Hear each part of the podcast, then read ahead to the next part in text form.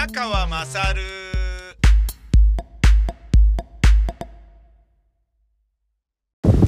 お前のカンちゃん宮川勝です、えー、すごかったですね。昨日のね阿部詩阿部一二三兄弟の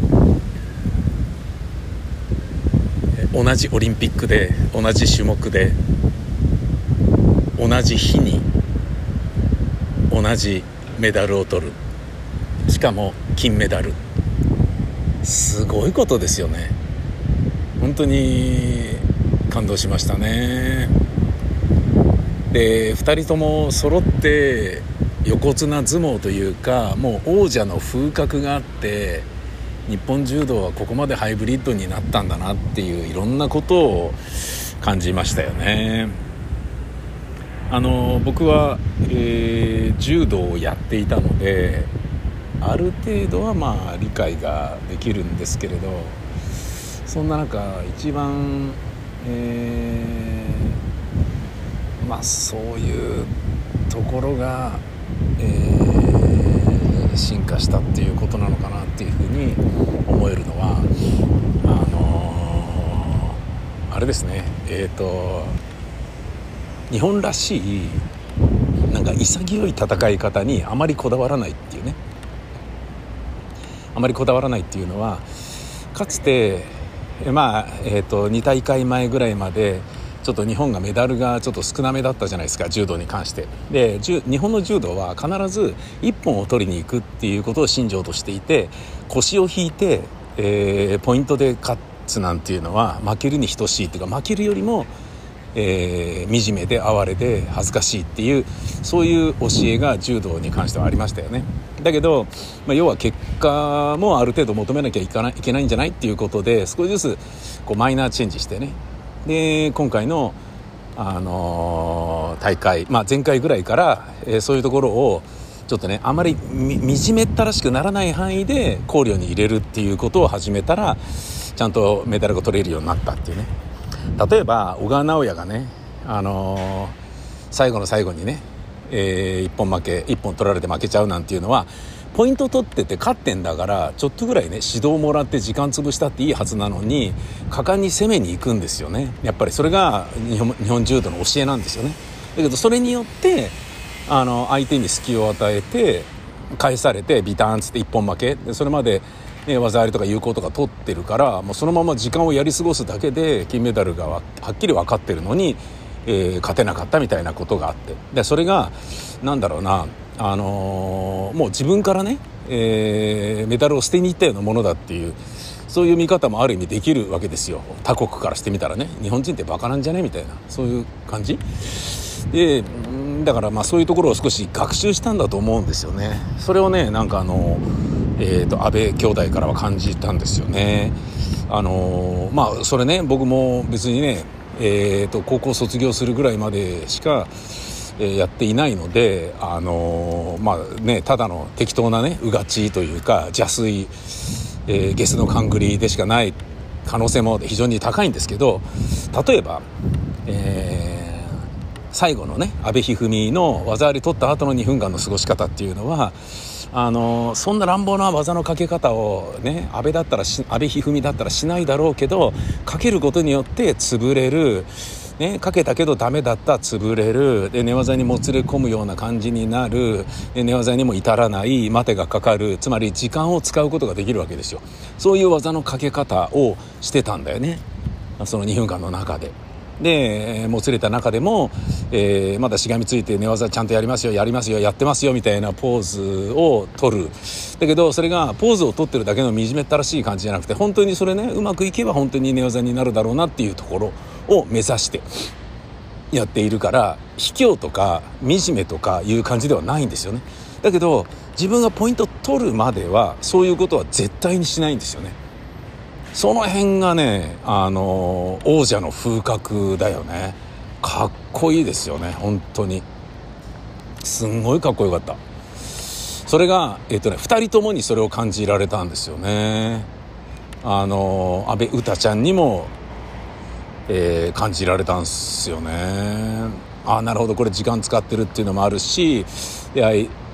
だからそれはまあ多分初日のね高藤の金メダルを見ていて、えー、まああのね豪快な投げで勝つあの柔道じゃなくてすいません。でもこれが僕の柔道ですっていうふうに、まあ、はっきりと開き直って言ってたのは私は勝ちに行きましたと。勝利にこだわりました。金メダルにこだわりましたっていうことをはっきり、まあ、明言しているわけだよね。でその方がだってあなた方だったってなんだかんだ喜ぶでしょと。柔道界でお前あんな勝ち方して恥ずかしくねえのかって言われる、えー、かどうかっていうことよりも歴史に直す残すということで言えばやっぱ金メダルに輝いた方がいいっちゃいい。まあもちろんね誤審で銀メダルになった篠原慎一のようにねあれはもうどう見てもね、えー、内股すかしで一本勝ちなのであの世紀の大誤審のベスト10にねもう上位のベスト3には必ずいつも入ってくるようなものなのでつまり誰がどう見ても審判が愚かであり篠原は金メダルなんですけどね。ただまあね審判のジャッジっていうのは覆らないので銀の記録のままだしそこにね一応まあ異議申し立てはしたものの、まあ、覆りようがないよね。覆しちゃうとね一個そういう前例作っちゃうとねややこしいことになっちゃうからね。その代わりまあ審判がちゃんと、まあ、その後ね圧倒的に審判育ったのでよかったなとは思うんですけど。っていうような感動が僕の中にあった。それが安倍兄弟でしたね。そしてねあのもう大橋悠依選手のね、えー、と 400m メドレー金メダル。かっこよかったな。本当にかっこよかったですよね。あんなに細いねあの女性が水泳でね 400m で金メダル取れるんだっていうのが本当にびっくり。でね僕はちょっとあの親近感を覚えたのは大学の時に貧血に悩まされて選手を辞めようかなと思っていた時もあったらしい。貧血か俺もだよ。アスリート気分。貧血か俺もだよ。いや今もね新宿の現場なんですけどねちょっとね時間余ってるからこういうの撮ってるんですけどね。余ってる？嫌な言い方するなよ。いやいやいや時間に余裕があるから今これ撮ってるんですけれどね。まああの自転車なんでねギリギリに着くって感じにならないように早めに出ようと思って来たんですけどね。まあ自転車で新宿まで来たんですよ。16キロぐらいね。なんだけど、えー、やっぱりね暑い中走るとねちょっとクラッとするんですよねやっぱりね。うん。だからまあ俺もね大橋さんとの同じような感じでねまあアスリーアスリーティングとしてねアスリーターとしてね アスリートでいいじゃねえかアスリーティストとしてね。あの、えー、ミスターアスリートとしてね。いやちょっと、まあ、貧血っていう点で言えば大橋さんとね共通するものがあるなっていうのをちょっと感じたりしたんですよね。身長1 7 2センチで、えー、送信。ね水泳だとねやっぱりねそのそんだけ痩せてて大丈夫なのとかっていうのはみんな思ってたことだと思うんだけどすごかったね。そしてあの人を見てまたみんなが思い出したかもしれないのはそうか竹内優子って死んじゃったんだよな自殺だったんだよな40歳だったんだよな、えー、そういうことですよね。あの似てるって言われてたからね、うん、かつて。でそれで言ったらねあの水谷卓球の水谷選手も畑陽区にもすごい似てるのでなんかね残念とかねなんかなんかねマッチポント逃した時とか残念とかって言いそうになっちゃうっていう、まあ、そういうあの芸人さんがかつていたんですよね。畑陽子さんっていうね、まあ、今もいるんですけどね。鍋プロでしたっけね、えー、あの鍋プロは結構ね代謝が早いですよね。売るのも売るしね。あダメだなと思ったらすぐ地方に飛ばすっていうようなね感じのこともありますしね。別に決して悪い考え方ではないと思うんですけどね、えーまあ、事務所としてはねすごい力があるのでまあねいろいろなところでご活躍されていることでしょう。そして、えー、話を戻して安倍一二三安倍詩兄弟ですけど僕あの安倍一二三って123って書くでしょ？123といえば加藤一二三をね思い出す人いると思うんですけど柔道家でオリンピック目指して安倍一二三っつったら申し訳ないけど親は一歩一歩進めるようにっていうことでひふみという名前にしたらしいんだけど俺からしてみたらどう考えたって柔道漫画の金字塔の12の三四郎から来てんじゃねえのとしか思えないんだよね。12の三四郎っていうねものすごい面白い柔道漫画があってね僕柔道やってたのでしびれちゃったんですよねその後の柔道部物語も感動だしね、今11巻が出たばっかりの女子柔道部物語っていうのもねもう感動ですし柔道漫画をこんなに面白く描いた人はねいないだろうっていうようなそういう作品実際にあの3回連続で金メダルを取ったあのー、ね、あの人柔道家のえなつったっけなど忘れした、えー、あの人も、えーと、一二の三四郎と柔道部物語にものすごい感化されたって言ってたよね。あの柔道の投げをこんなに美しく漫画に書き書き切ることができるのかっていう。でこういう投げを俺もやりたいと思ったっていうね言ってましたよね。うん。そのね、えー、まあ俺は勝手に阿部一二三はお父さんが一二の三四郎からつけたんだろうなと勝手に思ってるんですけどその阿部一二三と阿部詩ちゃんさらに一二三の上にお兄ちゃんがいるんですよね長男と3人。でその長男が、えー、柔道興味ないんだけど一二三があまりにもあのなんかね弱虫ででっかい相手と戦う時にそれを見ただけでワーンって泣いちゃうようなそんな弱虫だったらしいんですよ阿部一二三が。であもうこれじゃああれだなっつってあの柔道に興味がなかった長男が、えー、一二三と歌が通っている道場に、えー、行って通うようにして柔道別にやりたいわけじゃないのに。ね、でもお兄ちゃんがいると頑張れるんじゃないかなと思って行ったらしいんですよね。でそれによってお兄ちゃんがいてくれたから心強かったと、えー、阿部一二三はそれでどんどん強くなっていったっていう話なんですよ。だからあの全然オリンピックには関係ないけど長男くんが大活躍していたっていう本当にあの家族の絆がゆえに生み出されたものらしいんだよね。で阿部詩ちゃんはずっとねこれお兄ちゃんより全然強いぞこいつの方がっつって幼い頃からずっと言われていたんだけれどでもその阿部詩でさえあの私の柔道は7割以上がお兄ちゃんの影響を受けているっておじいちゃんお兄ちゃんが原型となっているっていうそういう言い方してたね。かっこいいよね。本当にかっこいい。だからもう二人三脚とかいうレベルじゃないんだよね。家族ぐるみなんだよね。すごいよね。お兄さんがそうやってね自分がや柔道に興味がないのに弟が頑張れるように俺も柔道通うかとかっていうのもすごい献身の美徳だしさマネージャーみたいなもんじゃんか。そういうことよくできるなっていうねすごいなと思います。でお父さん、えー、これねこの2人のね兄弟金メダルによってねクローズアップされるようになってしまったその安倍家族安倍ファミリーだけれど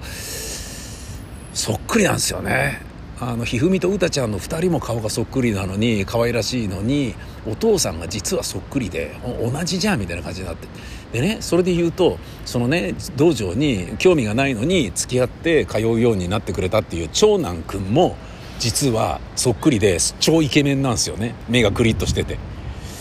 でそこにあの、まあ、美人なんだけどお母様。がいてだけどお母様はちょっと系列がちょっと違うんですよ。だから完全に3人の子供は揃ってお父さんに顔がそっくりなんですよ。